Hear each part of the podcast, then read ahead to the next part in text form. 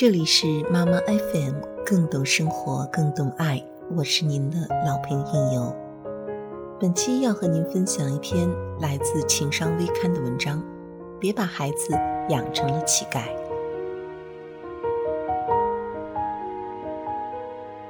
一个流浪汉来到我家门前，他想向母亲要点吃的。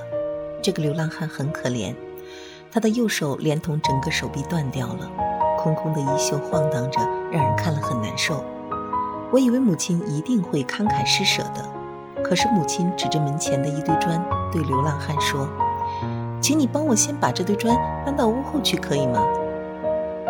流浪汉生气地说：“我只有一只手，你还忍心让我搬砖？如果你不能帮助我，我不会怪罪，你又何必刁难我呢？”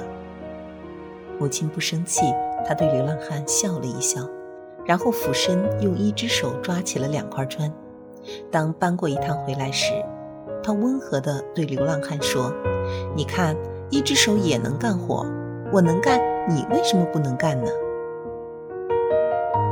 流浪汉怔住了，他用异样的眼光看着母亲，尖尖的喉结像一枚橄榄，上下滚动两下，终于俯下身子，用仅有的一只手搬起砖来。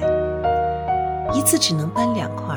他整整搬了两个小时才把砖搬完，他累得气喘如牛，脸上有很多灰尘，几绺乱发被汗水濡湿了，斜贴在额头上。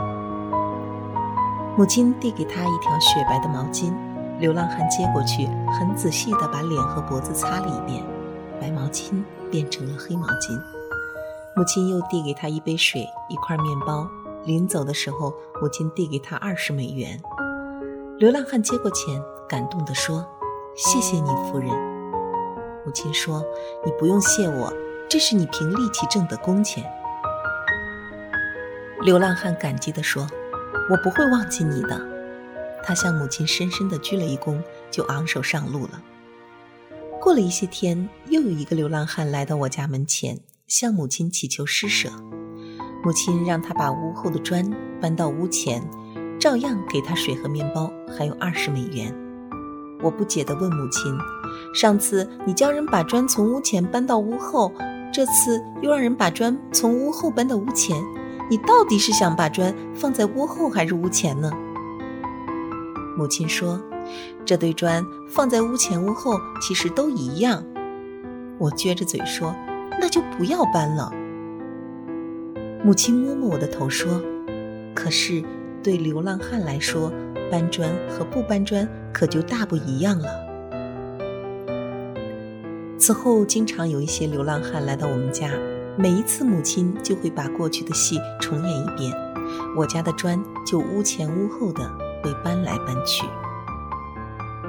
几年后，有个很体面的人来到我家，他西装革履，气度不凡，跟电视上那些成功人士一模一样。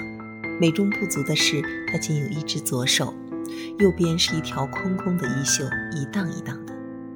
他握住母亲的手，俯下身说：“如果没有你，我现在还是一个流浪汉，因为当年你让我搬砖，今天我才能成为一个公司的董事长。”母亲说：“这是你自己干出来的，与我无关。”那人挺直身子看着母亲说：“是你帮我找回了尊严。”找回了自信。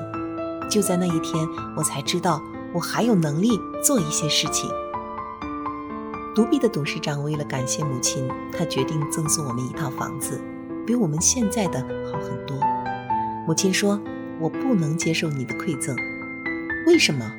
因为我们一家人个个都有两只手。董事长坚持说：“我已经替你们买好了。”母亲笑一笑说。那你就把房子送给连一只手都没有的人吧。我们家有四个孩子，虽然我们的家境并不富裕，可是我们长大之后都自立成才了。我的两个哥哥都得到了博士学位，我的姐姐现在是一家超市的经理，我是一名律师，马上准备竞选我们州的议员。我的母亲年纪很大了。我们家的那一堆砖，有时候还会在母亲的指挥下被搬来搬去。读完上面的文字，大家不要以为是在告诉大家一个行善的故事。我想让大家读到的是一个关于教育的奥秘。你有没有想过，我们的孩子来到我们生活中的时候，是不是很像那个流浪汉？他们没有能力，他们弱小，他们需要我们施舍，需要我们帮助。我们应该怎样帮助他们呢？有的父母就真的把孩子当成了流浪汉，当成了乞丐。他们把衣服给孩子穿好，把碗筷端到孩子面前，把钱塞在他们手里，然后对他们说：“看，是我辛苦的在养你。”于是孩子真的就变成了流浪汉和乞丐。在父母日复一日的施舍中，他们慢慢就失去了自信，失去了尊严，失去了生存的能力。然后我们又会大声说：“你怎么这么没有出息？你为什么啥都不会做？”请回味一下上面的故事，想一想这个母亲的用心，想一想她的做法。对待孩子，其实我们不也应该如此吗？孩子来到我们身边的时候，他们确实弱小，确实需要帮助，但绝不是施舍。他们不光需要得到关爱，更需要得到的是关于独立的培养。得到希望和梦想。从现在开始检视自己，我们再把孩子往哪个方向培养呢？